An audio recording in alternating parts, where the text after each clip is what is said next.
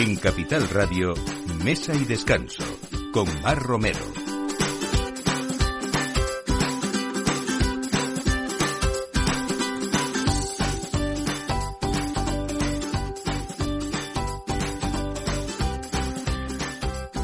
Buenos días, es eh, domingo 18 de abril y justo poniendo la mesa, como siempre, aquí en Mesa y Descanso y con todos los que nos escucháis.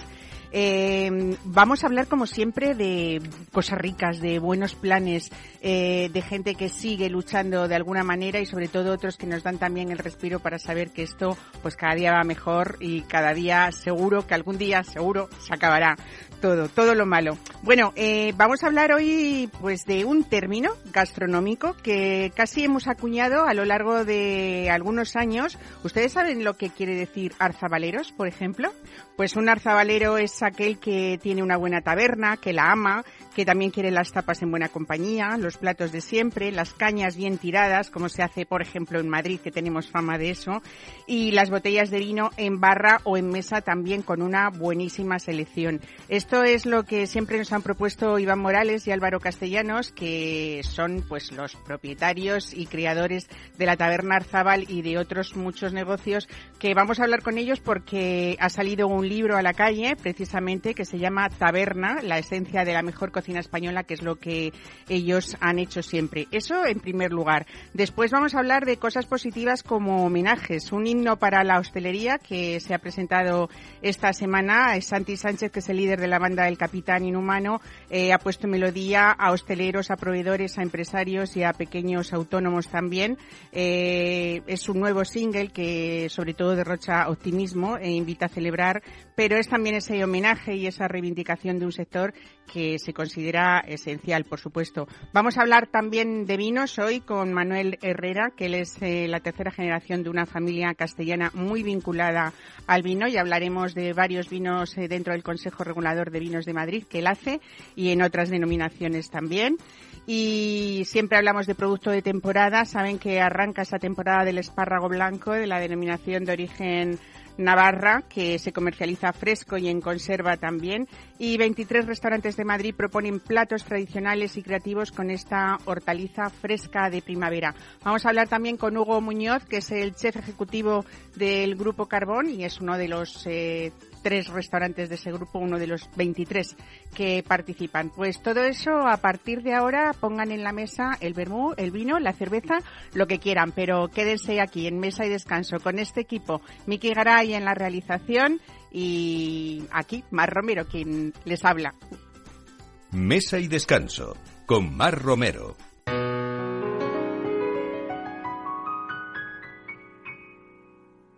No hace falta que te diga que me muero por tener algo contigo. Y es que no te has dado cuenta de lo mucho que me cuesta ser tu amiga. Ya no puedo acercarme ya a tu boca sin desearla de una manera loca Necesito controlar tu vida, ser quien te besa y quien te abriga. No hace falta que te diga que me muero por tener pues les hablamos de ese lugar que se ha convertido pues en visita obligada para todos los amantes de la cocina española contemporánea, la taberna Arzabal en Madrid, galardonada con un sol de la Guía Red Sol y considerado por la CNN como uno de los mejores 10 bares de tapas de Madrid y como uno de los mejores lugares donde saborear la auténtica cocina española, según el New York Times. Bienvenidos a Iván Morales y Álvaro Castellanos, qué bien teneros aquí de nuevo, ¿no? Pues muchas gracias por invitarnos, un placer. Mira, yo recuerdo que este programa que ha pasado por diferentes emisoras, eh, pues recuerdo además palabras de Iván que hemos nombrado ahora al New York Times cuando decía, eh, no sé, estábamos un poco todos alucinados, no sé si vosotros también, cuando uno abre un local con todas las ganas del mundo, con una trayectoria larga que vosotros traíais de otros sitios, pero que la gente venía con el New York, con el New York Times y con guías extranjeras debajo del brazo buscando en el barrio del Retiro vuestra taberna. ¿Qué significó para vosotros todos esos inicios? Pues, pues fíjate que ahora cuando lo has eh, nombrado otra vez me vuelve a producir bastante emoción, ¿no? es una cosa absolutamente maravillosa y es verdad que la, difusión que tiene, pues imagínate, New York Times es, es brutal. Eso duró bastantes años y luego, eh, pues subrevistas o subpublicaciones de, del New York Times, ¿no? Pues que han ido, eh, pues eh, volviendo a publicar esto en años posteriores. Es una pasada que, que la gente venga de tan lejos y venga con, con esa recomendación y buscando lo que ponía, ¿no? En ese artículo. Eh, Álvaro, se cumplen 10 años de arzabaleo. ¿eh? Es, y fíjate que es curioso porque parece una tontería, pero no lo es. O sea, si nosotros decimos que vamos, que somos arzabaleros, la gente ya sabría, o en el, entorno del que nos gusta mucho, bueno, pues ese buen tapeo y eso que hemos definido como, como, como una, una buena taberna, pues sabemos precisamente, concretamente, a quién nos estamos refiriendo. Bueno, con esos 10 años que habéis cumplido, habéis decidido hacer este libro eh, que tiene pues todas esas mm, ese recetario eh, de producto español. ¿Alguna mm, recetilla francesa también puede ser? Eh, bueno, ya sabes que nosotros tenemos un poco alma alma francesa, ¿no? En, la parte gastronómica y, bueno, no hay ninguna receta francesa, pero sí que hay sí que hay alguna versión de recetas francesas como la raya la mantequilla negra y y, platos que, que, llevan mantequilla y, sobre todo jaldres, es decir, cosas que sí que tienen recuerdos a la, a la cocina francesa que, que nosotros hemos estado muy influenciados desde que abrimos Arzábal, ¿no? Por, una cocina que además eh, admiramos. Y bueno, también esa cocina española, lógicamente tradicional, con platos eh, clásicos, pero sobre todo eh, yo creo que mucho producto de temporada, mucha caza y muchos guisos también, ¿no? Mucha cuchara, nos gusta mucho y luego es verdad que nuestra, nuestra oferta viene influenciada por la temporada y, las vedas absolutamente. Entonces está, hablabas del espárrago, ya tenemos dos platos de espárrago en, en, la carta, ¿no? Entonces, sí, yo, yo creo que para nosotros también es una responsabilidad poderle dar difusión también a ese pequeño hortelano, a la empacadora, al, que tiene su, su, pequeño huertito que hace em, con mucha ilusión y mucho esfuerzo no esas pequeñas producciones y para nosotros es fantástico poder acceder a, esos productos y, con, esa responsabilidad que te decía trasladarlo al, al público. Bueno, habéis hecho también un menú precisamente un poco dando apoyo a ese libro de recetas que yo creo que todos deben tener. Eh, yo tengo eh, esa receta de la guardada, que además me la disteis vosotros hace años, de vuestras croquetas, ¿no? Con esa leche de oveja, con esas cosas tan, tan bien ricas y tan, tan, bien hechas, que al final lo que pasa con una buena taberna, yo creo que uno se queda con las tres o cuatro cosas que más le gustan y ya va, por supuesto, por muchas cosas en conjunto, pero sobre todo porque en la memoria se queda esa receta que uno dice, las, la hacemos como el recorrido, ¿no? Las mejores croquetas de Madrid, los mejores callos de Madrid, ¿no? Y Arzabal siempre está ahí un poco... Bueno, Arzabal siempre, pues eso, ha defendido la, cocina tradicional y hay, hay platos que son icónicos, ¿no? Después de 10 años no los podemos quitar de la carta y yo creo que el libro también es un homenaje a, todos estos platos que, que, han sido, son y serán referentes en la taberna y otros que, que también han pasado por las cartas de Arzabal y, es un homenaje a, estos platos, a los clientes que han, que han pasado por ello y nos lo han pedido y sobre todo a, a todo el equipo que ha pasado por Arzabal y que sin ello no hubiéramos podido no hemos podido estar estos 10 años al pie del cañón, es decir, que hay que agradecer. Entonces el, el, libro es un homenaje a, todo, a todo eso. Bueno, otro de vuestros éxitos últimos han sido que con todo este tema de pandemia siempre habéis sido personas que se han sabido adaptar a todos los tiempos y afortunadamente eh, siempre habéis salido, bueno, pues a base de trabajo, por supuesto, y de esfuerzo, porque sí que habéis tenido intensidad de trabajo en todos estos años, aunque parezca fácil. Yo creo que ha habido muchas jornadas de muchas horas, ¿no? No sé cómo lo ha tomado vuestra familia, pero desde luego teníais claro que no había otra manera, ¿no? De, bueno, de ser así de intensos, ¿no? Somos muy intensos. La verdad es que, a veces demasiado. Hay días que nos miramos y dices, estoy cansado. Dices, es normal, no paramos. O sea, ¿cómo no vamos a estar cansados? Da igual que hayamos dormido medio rato, ¿no? Eh, somos así. Y entonces eso nos lleva siempre a un estado... Eh, bueno, pues, pues de, querer mejorar, de querer hacer más cosas, de cuestionarnos lo que hacemos, los platos que tenemos, el restaurante que tenemos, lo que podemos hacer y, en ese eh, locura de de, cabeza muchas veces pues pues surgen ideas que a veces son son positivas no y, y bueno pues sí hemos estado en, en este periodo pues súper activos con nuestro delivery con por el ejemplo delivery ¿no? ayudando. Hemos sido- hecho mil cosas durante este periodo. Creo que nos confinaron el 14 de marzo y el 19 Álvaro y yo ya estábamos en la calle haciendo cosas o sea que a nosotros el confinamiento nos duró bastante Eh, fuisteis uno de los grandes impulsores de la pocos. solidaridad en este tiempo, ¿no? Que, que fuisteis muy conscientes desde el primer día. Somos afortunados y, y eso había que, que trasladarlo a- al que no tenía esa suerte como nosotros, eh, poder ayudar. Y, y bueno, sin más, ni siquiera tiene más importancia que el que hizo otra cosa, ¿no? Pero, pero bueno, fue nuestra decisión y, y- en ese tiempo pues, pues ayudamos al que, al que tuvimos capacidad de, de hacerlo. Y a partir de ahí, como estábamos como muy activos, pues to- todas las cositas que nos venían a la cabeza, el delivery, activar, recuperar Kirikata, eh, porque todos estamos súper agobiados, ¿no? Hemos perdido todos los clientes. No, no, los clientes están en sus casas. Vamos a ver cómo les podemos ayudar, que también tienen, ¿no? Problema y, y cómo les damos un, un bocadito de alegría en este periodo tan complicado. Y, y así empezamos. Bueno, Arzabal ha ido creciendo. eh, habéis abierto también el Jardín de Arzabal en 2015. eh, fíjate, parece, es que hablamos 2015, pues han- ya han pasado seis años, ¿no? Es que es mucho tiempo. que es increíble. Eh, dentro del Museo de Reina Sofía, Kirikata, que acabas de, de nombrar, que ha sido vuestra apuesta por la cocina nipona, en formato también para, para llegar, Sí. para llevar. Hermanos Pollo también, ¿no? Hermanos Eh, Pollo, delivery. Que tenéis ahí las mejores aves en, en todas las versiones y vuestra propuesta de food truck también, que fuisteis, bueno, yo creo que en aquellas ferias que había en Madrid, ¿os acordáis? Eras vuestras primeras, las Bueno, primeras eh, Bueno, furgonetas. bueno, las primeras- los primeros camiones que salían a Los la calle. primeros camiones, ¿no? Parecíamos feriantes y la verdad que han sido, el Fustrán nos ha dado unas alegrías y lo hemos pasado y deseando que vuelva. Pues que sí. deseando que vuelva, que la gente vaya a la calle, que estemos juntos, que disfrutemos, porque lo que lo que hacía el food truck eh, era que, que unía eh, padres con hijos, familias, amigos, todos alrededor de un camión donde comíamos, bebíamos, poníamos música. Eh, fue una experiencia preciosa.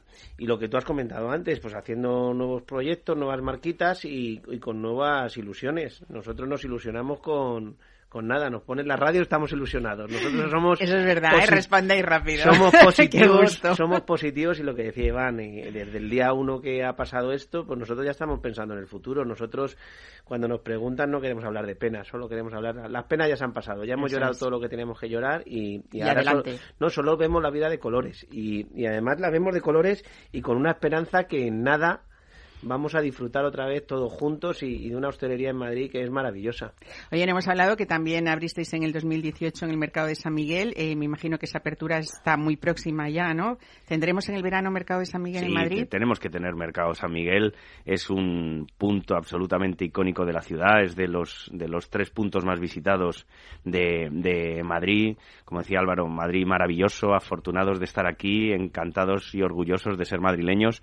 Y mm, el, mercado San Miguel tiene que ser otra vez un, un punto socioturístico eh, brutal para la ciudad.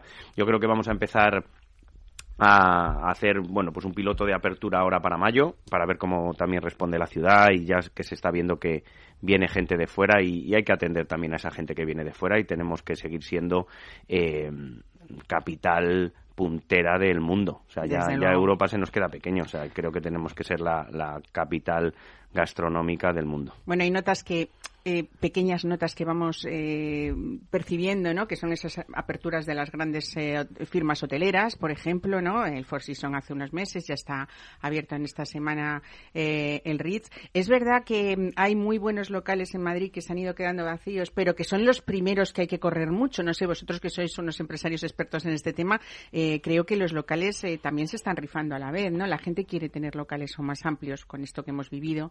Buscan, por supuesto, esas terrazas que están rifadas.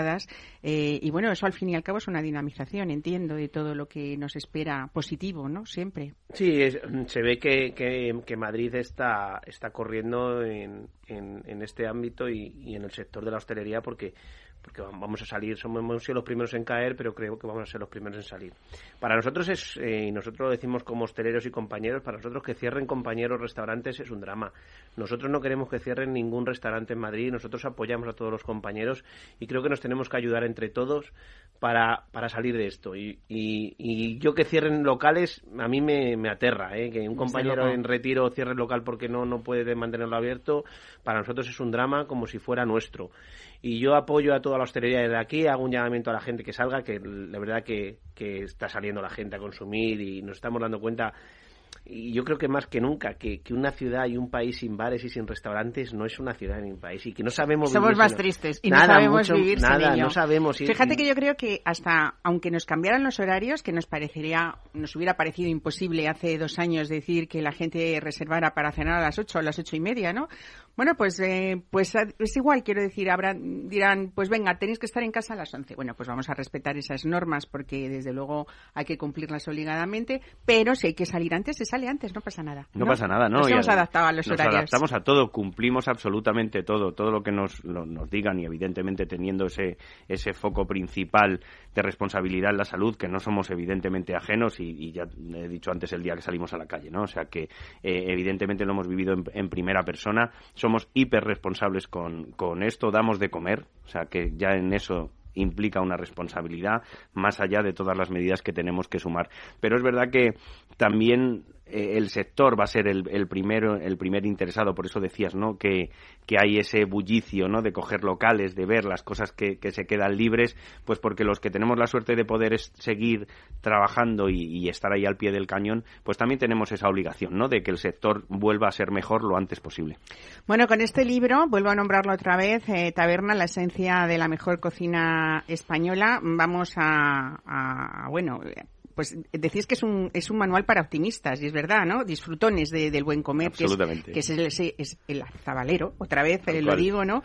Y bueno, pues nada, con el, con este libro vamos a entender sabores, las temporadas, los ingredientes, otras muchas cuestiones también, y podemos coger las sartenes mientras lo haremos, encender los fogones, comenzar, es hora de, de cocinar con este libro y con este menú que quien el fin de semana, por ejemplo, eh, bueno, cualquier día, ¿no? Pida vuestro delivery, puede ir acompañado de, de, este, de un ejemplar de libro, ¿no? te, te lo, te lo mandamos a casa. Eliges el, el menú con, con el libro, que está fantástico para compartir, y tienes, tienes 80 recetas maravillosas, todas eh, con todos los pasos perfectamente explicados, no nos comemos un ingrediente, grado de dificultad para que la gente empiece por lo sencillo para luego llega- lle- llegar a lo complicado y lo más importante que está la torrija y están las croquetas, con lo cual Eso solamente con eso Estoy ya leyendo. está ya con eso vale la pena. vale ¿no? la pena comprar Ensaladilla rusa, croquetas de ibérico, eh, bueno, todo, salteado de arroz, salmorejo y muchas cosas a elegir y la torrija para finalizar. Torrija, Ojalá, torrija. ¿no? Torrija, no pasa nada, nos No vamos a nada. olvidar y vamos a disfrutar, que es lo que cual. somos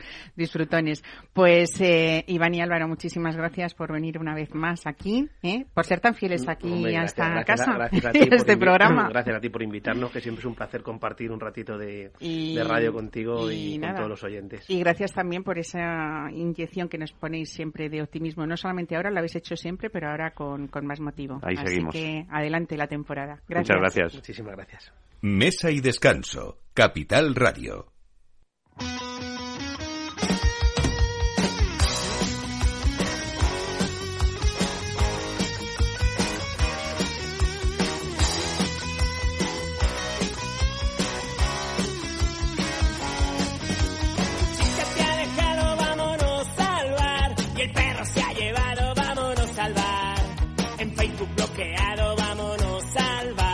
El coche se ha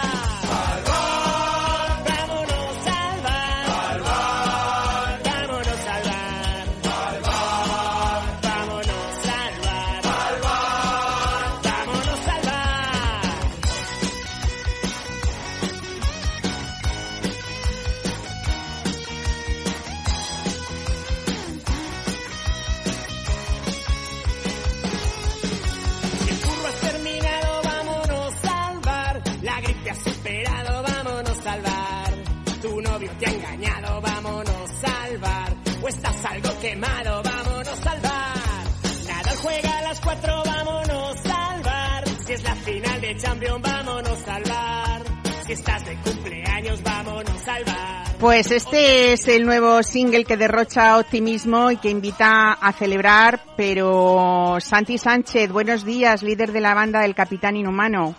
¿Qué Buenos tal? días, ¿Qué tal? ¿Cómo estamos? Encantado de estar como dos. Bueno, vosotros. qué bonita esta melodía que realmente mm, lo que has hecho ha sido, pues eso, un homenaje a toda esta hostelería, proveedores, hosteleros, empresarios, pequeños, autónomos. Eh, yo creo que es un- una inyección de optimismo, de decir vamos para adelante, ¿no? Y sobre todo, pues la reivindicación de este sector también. ¿Cómo pensaste en ello y cómo, bueno, la verdad es que yo lo oigo y digo, me dan ganas de salir corriendo al bar, ¿no? Ojalá sea pronto, no solamente que podamos salir, que ya podemos, pero bueno, que podamos estar dentro de una barra en ese plan de que teníamos antes y que seguro volveremos a ello, ¿no? Pues sí, ojalá que sea pronto porque, bueno, yo siempre he dicho que los bares cumplen una labor social, por eso surgió el destacar este hashtag de hostelería esencial, vámonos al bar, porque yo creo que la hostelería no solamente es eso, es tomarte una caña o es una comida, la hostelería es mucho, mucho alrededor de ello, hay muchos sectores afectados, no solamente eh, los proveedores y los propios camareros, personal de limpieza, que yo soy hostelero, yo he sido hostelero, he tenido locales, soy hijo de hostelero. Y yo recuerdo O sea, de mi que lo época entiendes de- muy bien, ¿no? tabernero, sí, sí, yo, yo recuerdo de mi época de tabernero que los lunes eran un día de reparaciones, entonces tenías a un fontanero porque en lavavajillas no tragaba, a un electricista porque la luz del baño no sé qué. Todo ese tipo de sectores que viven alrededor de la hostelería, en, en muchos casos, están in- invisibilizados, por decirlo de alguna forma, y es lo que he querido también plasmar en esta canción. Claro. Bueno, eh, tú también eres parte de la historia de- de- del presente de esta música en nuestro país. Fuiste componente de la mítica banda Los Inhumanos y después de banda del Capitán Canalla. Ahora capitaneas esta banda del Capitán Inhumano que conjuga a lo mejor de los dos mundos. Cuéntame. Sí, la verdad, yo empecé en el 88, a final de los 80, en, en Inhumanos, fue una época maravillosa. El grupo se transformó, prácticamente de- desapareció con, la, con el nacimiento de la banda del Capitán Canalla. Y, y yo echaba mucho de menos la túnica. Entonces, bueno, pues quise reflotar los mejores años de esas dos etapas, de esas dos etapas de mi vida, tanto en Inhumanos como Capitán Canalla, en una única marca que era la banda del Capitán Inhumano. Y con esa filosofía, a, a caballo entre Inhumana y Canalla, estamos intentando vivir una segunda juventud que yo creo que lo estamos consiguiendo porque seguimos disfrutando del escenario y haciendo disfrutar eh, como cuando éramos eh, mucho más jóvenes. Desde luego. Mira, estábamos hablando hace un momento con Iván Morales y con Álvaro Castellanos de la taberna Arzabal y decía eso, ¿no? Que somos un país eh, que sin bares eh, seguro que somos más, más tristes, ¿no?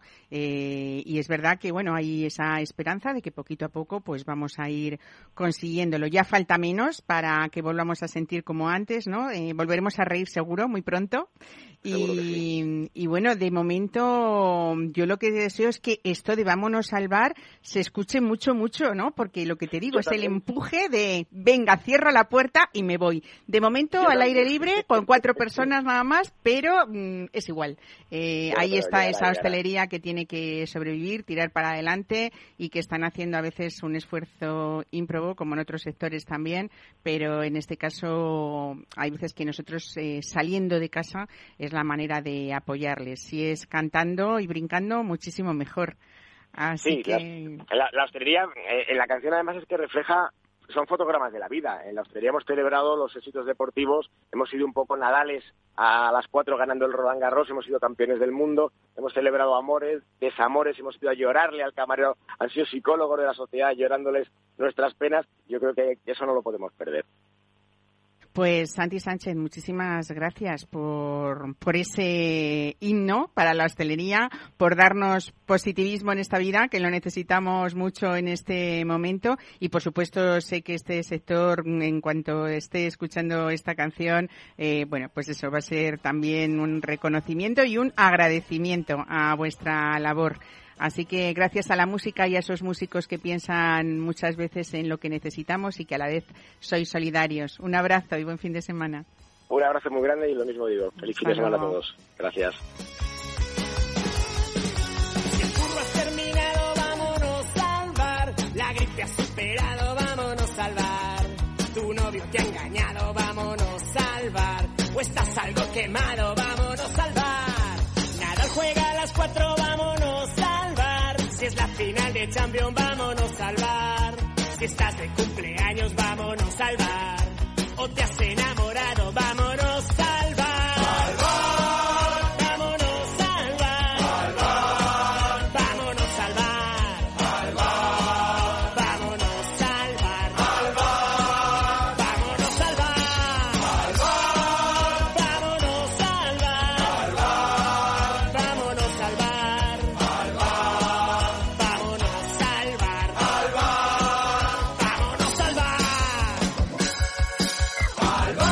descanso con Mar Romero.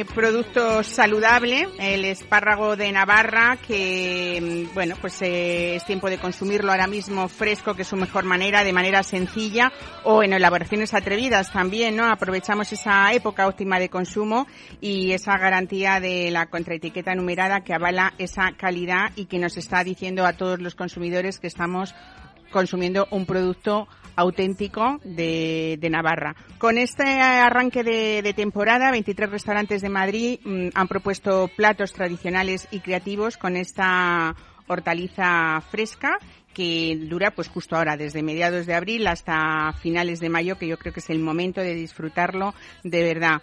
Eh, dentro de esos tres- 23 restaurantes y de esos chefs que han hecho sus propuestas particulares, pues tenemos a Hugo Muñoz que es el chef ejecutivo del Grupo Carbón. Bienvenido Hugo, ¿qué tal? Hola, ¿qué tal? Bueno, yo gracias estar- veni- por venir, porque sé cómo vas. Se, se me han ido los zarzabaleros y vienes tú que sois igual de espíricos todos, Que ¿no? les O sea, quiero mucho, pero como vamos, bendita hostelería, pero no quiero esto para nadie, más que para mí. Ya, desde luego. No se lo deseo ni mi peor enemigo. Bueno, vosotros habéis eh, puesto, eh, desde luego, en, en- en los restaurantes que, que tú diriges dentro del Grupo Carbón, eh, Castizo, La Fonda Lironda, Humo también. Luego vamos a ir hablando un poco de cómo ha sido esa trayectoria tuya. En cada uno de ellos hay un plato de espárragos. Eh, por ejemplo, en Castizo y La Fonda Lironda eh, es producto sobre producto. O sea, el espárrago cocido, ¿no? ¿Y Es un, es? es un poco la idea, ¿no? Eh, eh, un poco la idea de cada negocio se tiene que adaptar cuando tú metes un producto fuera carta, en este caso un producto excelso como es el espárrago y maravilloso, que a mí me fascina desde hace muchos años, eh, lo llevo cocinando. En la fonda y en castizo tiene que ser una versión más tradicional, pero sí que hemos refinado mucho la cocción. Habitualmente el espárrago se cuece en agua, nosotros hemos hecho el vacío. El vacío al final no deja de concentrar más los sabores, con un puntito de sal y azúcar, pero cocinamos el vacío, creo que es una diferenciación, y cocinamos bien. ¿eh? El espárrago puede hacerse más al dente, pero creo que para un espárrago cocido, con luego servirlo con mayonesa, creo que no debemos inventar muchas veces y no hacer el- la triple voltereta, que en eso somos muy aficionados los cocineros, y simplemente hacer algo muy bien hecho, que es muy bien cocido, en punto de sal, atemperado es muy importante. Un, un espárrago frío es como un buen queso, un buen vino. Cuando lo tomamos muy frío perdemos aromas. Entonces, el espárrago es importante sacar unos 20, 22 graditos. Hasta nosotros le damos un golpecito de salamandra para que salga temperadito. Y le ponemos una maonesa, porque mi mujer es de Menorca y si digo mayonesa me asesina. Eh, una maonesa de aceite arbequina de Castillo de Canena, que son muy amigos. Bueno, y con eso tenemos gusto. el plato. ¿no? Eh, eh, en humo es algo diferente porque se marca lo que es la línea de la casa, que es eh, esa parrilla, ¿no? ¿Y cómo lo hacéis? Sí, pues es un poco la idea. ¿no? En humo tenemos esa, ese nexo siempre. Cualquier plato tiene que tener una ligazón más estrecha o menos con Japón. Y tenemos como leitmotiv también el humo, ¿no? El restaurante, la parrilla, ¿no? La robata japonesa. Entonces los hacemos más al dente, que hacemos ya con una cocina un poquito diferente. Los marcamos y hacemos un, con sus partes menos nobles, es decir, con los tallos, hacemos una especie de bichisua que la sacamos en caliente y le ponemos las últimas yemas de erizo gallego, que la verdad es que el lácteo funciona muy bien porque esta bichisua lleva un puntito de nata, mantequilla, le va muy bien al, al, al espárrago, el erizo. Entonces, bueno, al final buscamos ese dente, ese sabor de humo y el erizo, sabores limpios, nítidos y esa versión una bis un poco japonesa con el sashimi erizo. Bueno, eh, hablamos de todas esas pistas que te hemos ido, ido siguiendo, ¿no? Eh, hay una trayectoria larguísima. Eh, te habíamos conocido cuando estabas en el Kabuto Kaji de Pozuelo Alarcón. Eh, recibiste además el premio de la Comunidad de Madrid al cocinero Revelación 2016. Parece que fue ayer, ¿eh? Joder, va lloviendo, ¿eh? Nos vamos a hacer mayores. De larga carrera, ya me das miedo con esto. Digo, estoy siendo mayor, de Bueno, verdad. oye, eh, yo creo que, que ha habido, no sé si ha habido eh, un poco, yo creo que cada, cada chef, cada cocinero tenéis un poco eso, ese recuerdo o esa línea, que luego cada uno seguís vuestra línea personal, pero de esos maestros que conocisteis al principio, ¿no? Abraham García, Salvador Gallego, yo imagino que, que influyeron en ti. Pues, son- imagínate como estos dos monstruos que acabas de mentar, eh, Salvador Gallego, ese clasicismo, cocina francesada. Yo, un chaval en la escuela de cocina, llegar a esa, esa cocina francesa, Sabret, y ver esos fuegos y empezar a hacer esos jugos de caza que trabajaba también él y yo siendo ya digo muy chaval y, en- y entrando en este limpiar liebres becadas etcétera fue una formación impresionante y luego con Abraham García descubrir lo que es el paraíso y la paleta de colores que tiene el mundo gastronómico con todos los ingredientes desde volar a Marruecos que era un loco Abraham México y cómo conjuntar eso en la costelera y que salir victorioso que es lo complicado Desde luego. Bueno, te conocimos en Kabuki también, ya entonces eh, supimos de tus años de formación en el Zuma de Londres o, o, Sí. bueno, ese paso por Kabuki Wellington, ¿no? Es precisamente ese estilo después el que te ha definido siempre como, como japo castizo, ¿no? Sí. Que está muy ligado también a todo esto que estamos hablando, ¿no? Sí, sin duda yo creo que todos debemos mucho a Ricardo Sanz de Kabuki, eh, porque él ha sido, bueno, Nobu ya estaba haciendo esto, pero Ricardo todavía fue mucho más incisivo y cogió nuestra gran despensa, que es la diferencia de estos restaurantes, grandes restaurantes como estás hablando, Suma y Nobu, en el cual yo trabajo uno de ellos, no tienen nuestra despensa. España somos privilegiados en las materias primas. Entonces, cuando empiezas a estas materias primas tan nobles a tratarlos desde un prisma japonés, surge la cocina kabuki y de ahí nacemos pues unos cuantos profesionales que hemos salido de esa casa madre, que estamos muy agradecidos y siempre miramos con recuerdo aquellos años. Yo estuve en el equipo que ganó la Michelin, que fue una de las épocas más felices de mi vida, en ese equipo que nos lo pasamos muy bien cocinando y te dan una estrella, un premio, un reconocimiento tan importante. Y pues sí, sí que sigue un poco esta línea, cada uno llevándolo a su estilo, pero... pero sí, Producto luego. local de temporada, como tú Eso dices, es. tenemos una despensa riquísima que en Eso es. otros países, aunque quieran, no pueden. Es así. No pueden, hay cosas que pueden tener, pero nuestra despensa Pero no. eso es. Y con eso, pues, eh, haces esa cocina sabrosa. Eh, bueno, eh, en, en todos los lugares, por supuesto, en humo, porque ahí está ese hilo conductor un poco tuyo en cualquiera de, de los locales, ¿no?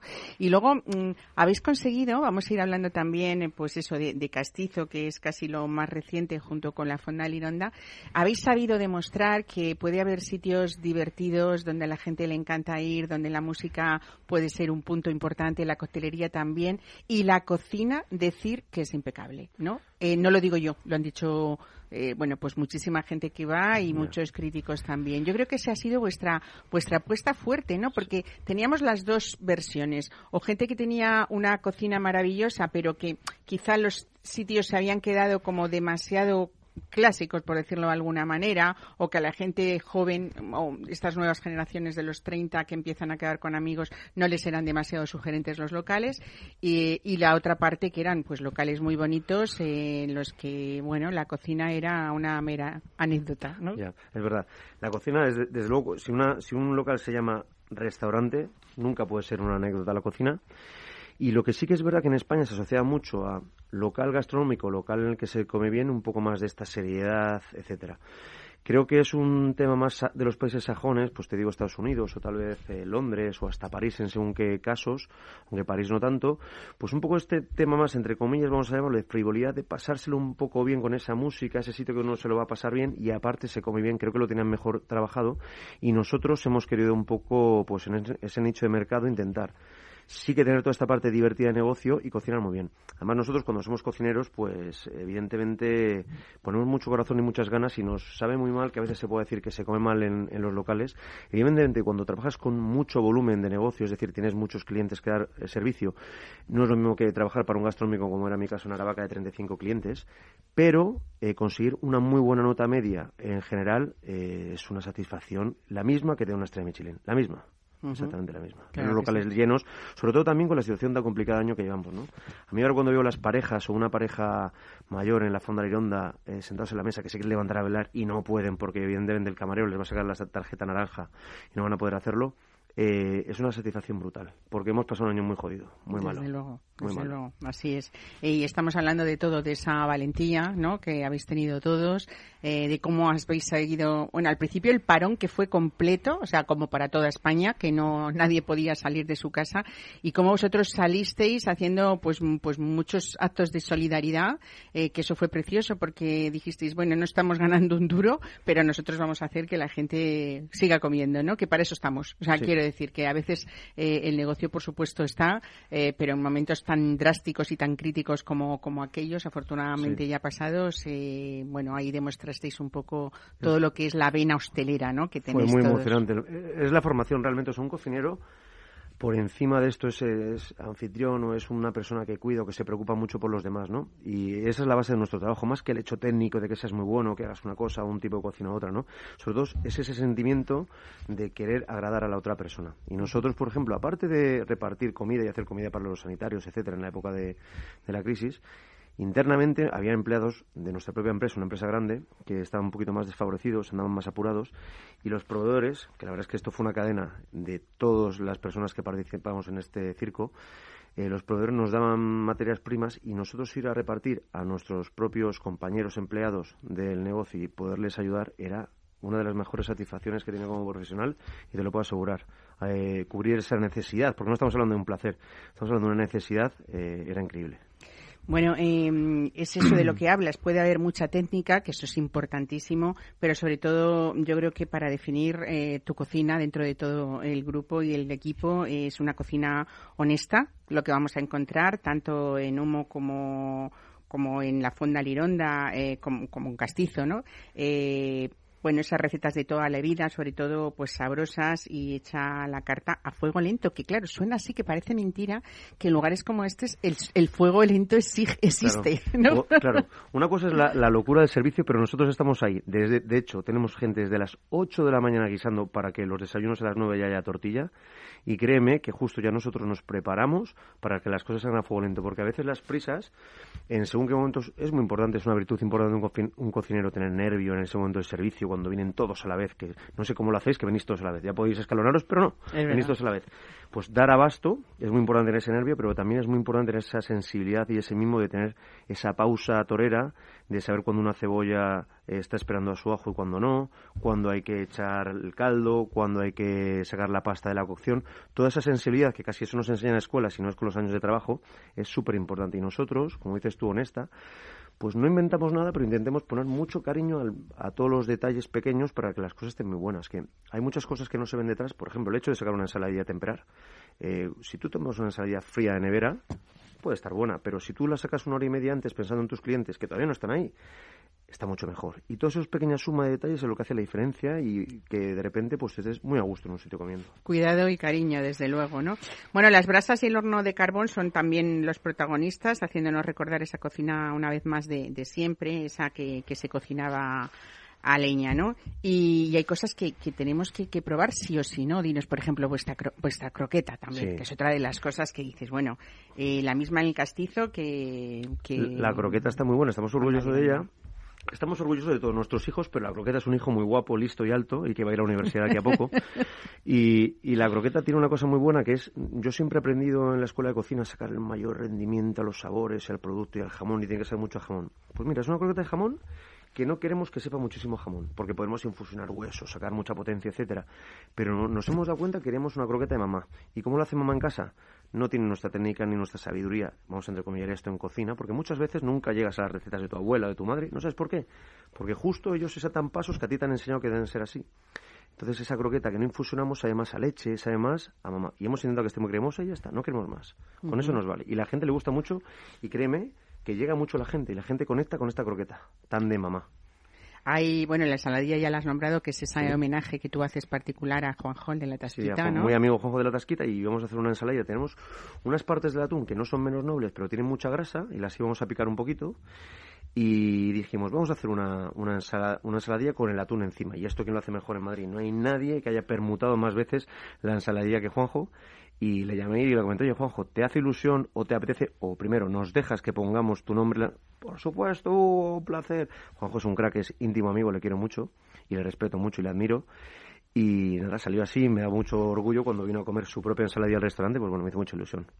Bueno, hay más platos que no fallan y a los que es imposible resistirse, por ejemplo, vuestros huevos fritos con carabañero y, y boletus a la brasa, o el pisto, ¿no? Sí. Es todo como, Eh, como de mi abuela, qué Sí, gusto de qué mi bueno. madre. Pues mira, en estos dos platos además, mira, el, yo este me gusta decir en broma a los clientes que el, el plato este que dices de huevos y caramelos es un combinado número 6. Como de menudo del día que estás por cualquier bareto de Tetuán y te pides el combinado, bueno, pues este es un combinado un poco más ilustrado, con el boletus y el carabinero. Y es divertido. Le rompemos el huevo y eso no puede fallar. Y luego el pisto, a nosotros, no- a mí me gusta mucho un pisto que hace Cata en la taberna de Elia en, en, en Pozuelo, Mm. que es un maestro de las carnes, pero ese pisto es una maravilla. Entonces, ese pisto lo que hace es ahumarlo. Él lo hace en su parrilla, nosotros lo hacemos en el hosper. Y un poco viniendo la idea de esos ahumados, eh, pues hicimos este pisto y está también gustando muchísimo, la verdad, el punto del humo. Te has propuesto, por supuesto, sé que, que una de las cosas que, que es importante en un restaurante es el pan, que no lo decimos nunca, Sí. pero tú te has propuesto que lleguemos allí lo de toma pan y moja. O sea, sí, es imposible en uno de, de vuestros platos no coger el pan y ya nos olvidamos de todo lo demás, ¿no? Porque... es una maravilla, hay y mucha eso salsa, supongo que mucho- para ti, eh, me imagino que lo veis, ¿no? Y es como una seña, ¿no? De que Pero una es, señal es de que más está que nada gustando que- mucho. no te lo he comentado Mar, pero es un ahorro de coste personal. Nosotros ya si conseguimos que vosotros fraguéis el plato con la amiga, no tenemos que pagar un office que nos sale muy Claro, caro. claro. Entiéndeme. Buena es solo por esa razón. Oye, los, los postres santo y seña de, de, de, de la casa y del, y del grupo, ¿no? Esa tarta de queso cremosa rica o la tarta de praline de chocolate. Pues ahora la- las tartas de queso, que ahora está la verdad es que muy vista, pero nosotros también queremos ser, un, sinceramente, comerciales. Al final nos dedicamos a vender. Queremos hacer esa, esa tarta de, de queso que hay en muchos restaurantes, que yo creo que el precursor tal vez fue Zuberoa, que hizo esta tarta maravillosa de queso. Y bueno, nosotros hacemos nuestro estilo de tarta. Y luego, de otro postre que estoy muy orgulloso es que yo creo que lo probaste, Mar, ¿verdad? El día que viniste, el flan. El, flan. este, ¿verdad? Bueno, además, fíjate, tengo que decirte que eh, yo eh, es uno de los postres que casi nunca pido porque no es algo que me, Ya. que me emocione especialmente. es verdad. ¿verdad? Y sin embargo, eh, dije, Pues bueno, no. bueno Pues- que voy a repetirlo, por supuesto, Pues nos- nos no pasa vaya. Porque ¿no? a veces, a veces hay ciertos productos que dan pereza eh, y un flan a lo mejor hemos tomado tantas veces y está asociado a algo tan cotidiano que puede dar pereza y este es curiosamente un, bueno, es un falso flan, es 100% nata que es diferente y yemas. Entonces conseguimos dentro como una especie de, de textura de natillas que es muy muy divertida. Y ese flan estamos muy orgullosos. También lo mismo, lo temperamos antes, lo tenemos que cocer el día antes para que asiente, porque si no se nos desmoronaría. O sea, hay mucho cariño en cada receta, como digo, y las recetas que a lo mejor vemos que no funcionan, nuestro trabajo es intentar mejorarlas día a día. Ya no es cambiar carta o cambiar el plato, sino siempre cada plato tiene un pequeño guiño, alguna cosa que no nos hemos dado cuenta, que lo aprendemos. Las cartas siempre están vivas. Entonces, nos damos cuenta de ciertas cosas cuando va pas- pasando tiempo, cuando nos llega feedback de clientes, de amigos, etcétera, que vamos cambiando cosas. Y del flan no vamos a tocar nada, te lo prometo. Es que hay, hay un gran trabajo de investigación detrás. Es verdad que cuando tenemos una cocina tan de producto, tan sincera, pero es verdad que eh, hay cartas en las que vamos buscando, lo decíamos antes con Iván Morales y con, y con Álvaro eh, de Arzábal, pues mm, la gente va recorriendo Madrid, tanto los de dentro como los que vienen de fuera, a ver cuál es la mejor croqueta, cuál es la mejor eh, el plato de callos, a ver cuál, o la mejor ensaladilla, ¿no? Entonces, poder diferenciarse y que alguien repita en la Fonda Lironda o en Castizo o en- eh, por, por el hecho de tener una ensaladilla rica o una croqueta, quiero decir, tiene mucho mérito porque estamos ante un panorama muy amplio de, de la misma receta, en teoría, Sí. ¿no? Mira, yo, yo sí te te voy a decir una cosa, Mar. A mí me pasó una cosa, la, la carta más difícil que me he enfrentado en mi vida ha sido la de Castizo, que vino antes que la fonda. Y te explico por qué. Eh, cuando yo hago mi cocina japonesa, de vamos a llamarlo así, pero autor o llámalo, bueno, de que la haces tú un poco eh, a tu estilo, no hay una comparación. O sea, tú unos espárragos con una bichisua, con el erizo en sashimi, una emulsión de ajo negro, no las probado antes, igual el mismo plato. Otro podrá hacer algún plato parecido, pero no hay nada igual. En cambio, esto es como España con el fútbol. ¿Quién no es entrenador nacional de la croqueta, de la tortilla o de otra? Todo el mundo tiene criterio. Mi padre, el niño que tiene cinco años dice, cállate mocoso, que tú no tienes, puedes aquí opinar bastante, ya opina ya la gente. Es verdad. Entonces, hacer una carta que todo el mundo la come tanto, ha comido tantas veces y hay tantas veces que puedes comer y tener criterio es muy Y difícil. sobre todo poder diferenciarte y que la gente recuerde esos sabores para repetir, eh, yo creo que tiene muchísimo mérito, ¿no? Una cabrona de carta. Bueno, en, ese- en esa vida que tienes tan ajetreada, que luego consigues que la gente se siente y se olvide del tiempo, que eso es lo más bonito, a costa del tuyo, que mm, me imagino que, que, que en el Grupo Carbón hay siempre cosas que contar y ahora muchos proyectos también, ¿no? Pues sí. A mí me eh, encanta hablar de proyectos en este sí, tiempo en el que necesitamos alegría y esperanza, ¿eh? Mis jefes son unos valientes, unos inconscientes y los que los seguimos casi más. Y la verdad es que hemos firmado un, eh, algún local más que mm, la marca Castizo nos ha gustado tanto que nosotros no tenemos eh, cocina central, o sea que cada negocio queremos que tenga ese cariz un poco único, pero nos ha gustado mucho el, el concepto castizo y vamos a abrir alguno más próximamente. En el centro de Madrid tenemos el primero que está enfrente de Four Seasons en el Hotel Regina. Y luego tendremos alguna sorpresa más de algún castizo porque creemos que es una marca que gusta mucho que es un ticket medio muy asequible y que se lo puede pasar uno muy bien gastando poco. Y creo que ya no es el hecho empresarial sino es un servicio a Madrid que puedas tomarte unas buenas bravas de una salsa tradicional.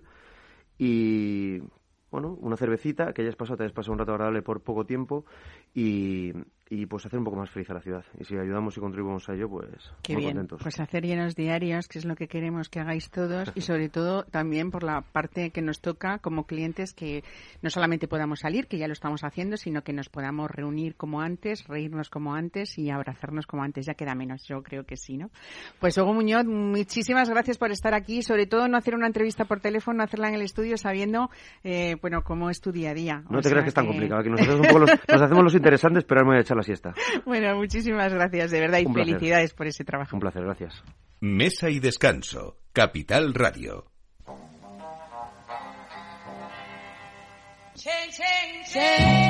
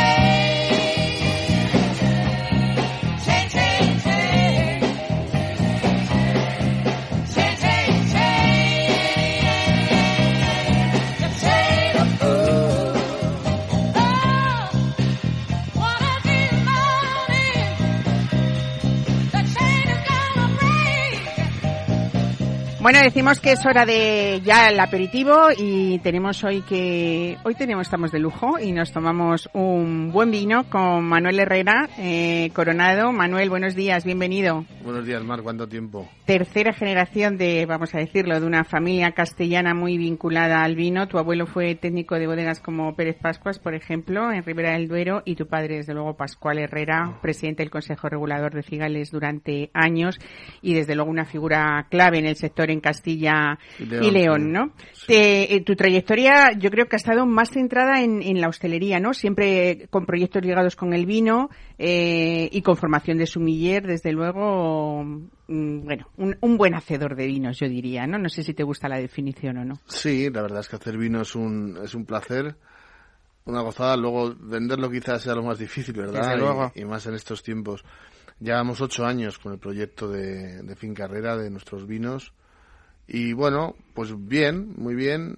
Lo único que, bueno, somos un proyecto pequeño, mm, volcado en un 80%, que exportamos un poquito a hostelería. Y pues bueno, pues lógicamente todo este bajón de, la hostelería con esta pandemia nos ha afectado mucho. Haces eh, vinos en cigales, eh, un tempranillo, eh, garnachas también. Mm, yo voy a destacar aquí uno de los vinos que a mí más me gustan blancos, eh, en general me refiero, no solamente de, de tu bodega, que es eh, Bailarina, esa versión moderna y atractiva de, la Malvar de Madrid. Eh, y bueno, luego eh, es verdad que tus etiquetas son muy divertidas, te has buscado buenos compañeros de diseño, que son tus hijos, ¿no?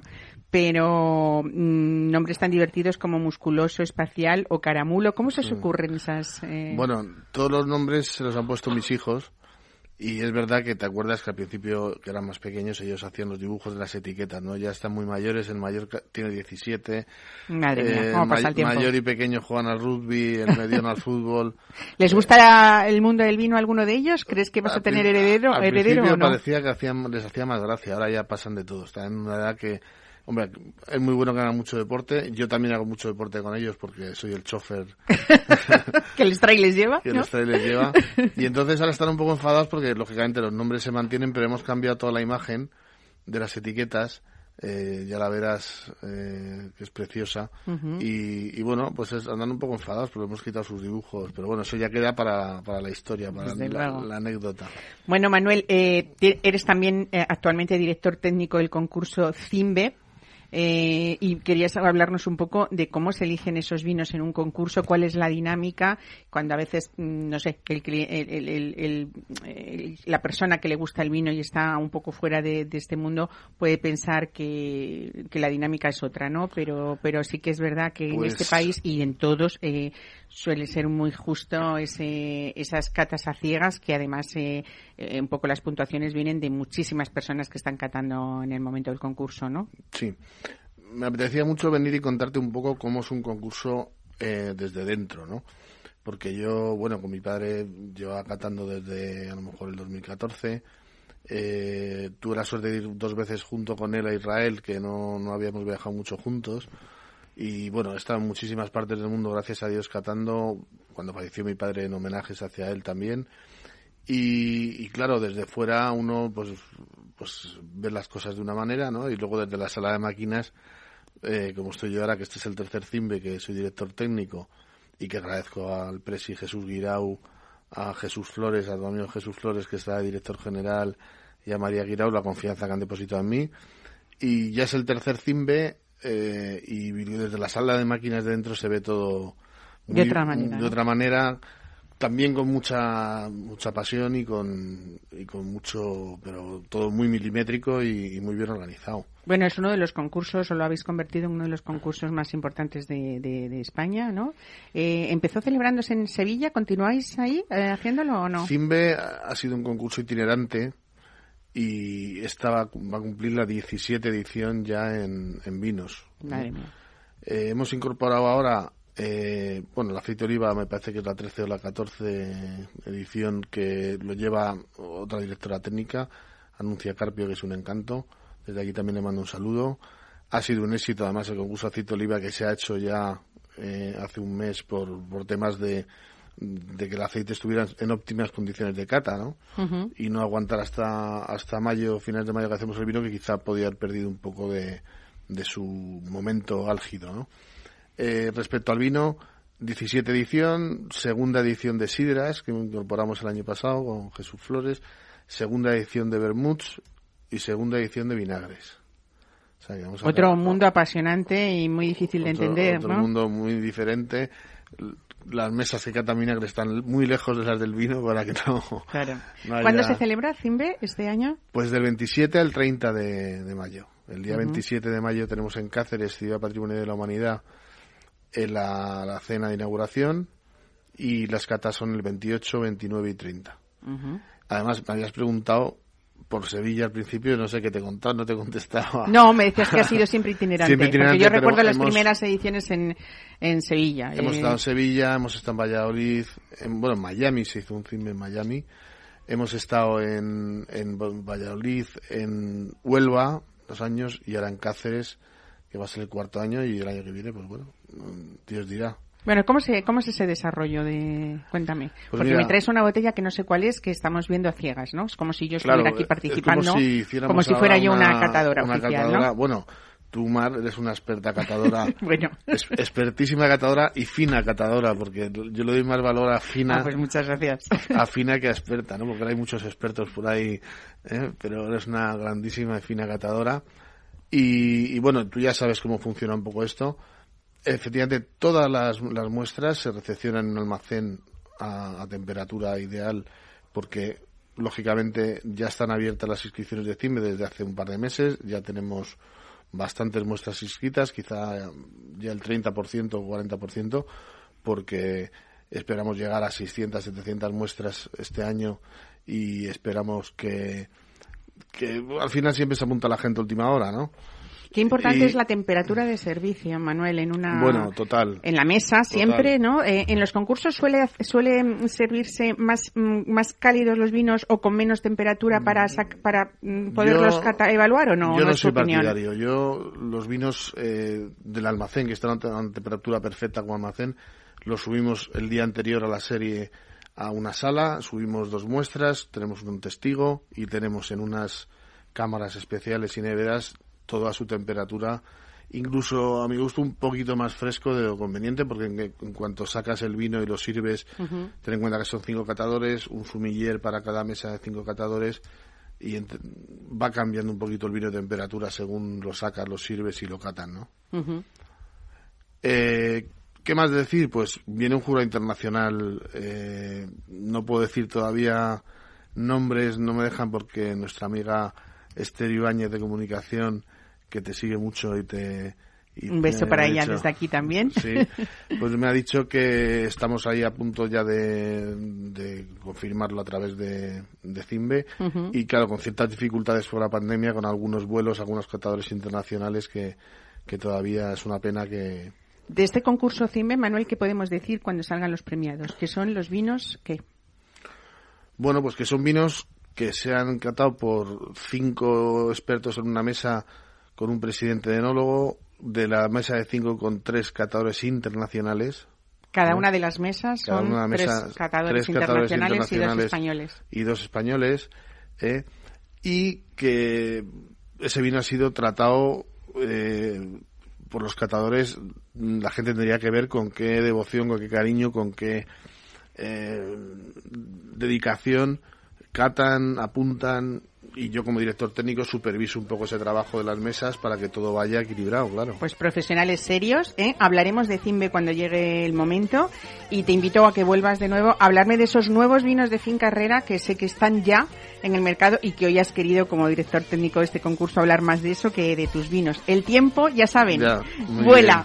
Pues nada, despedirnos de este domingo, en este domingo de ustedes, que disfruten lo que queda de día y nosotros la semana que viene volveremos. Estás invitado si quieres volver en la semana que viene para hablarnos de Fin Carrera, ¿te parece? Venga, Venga. muchísimas gracias. Buen fin de semana a todos, lo que queda. Saludos.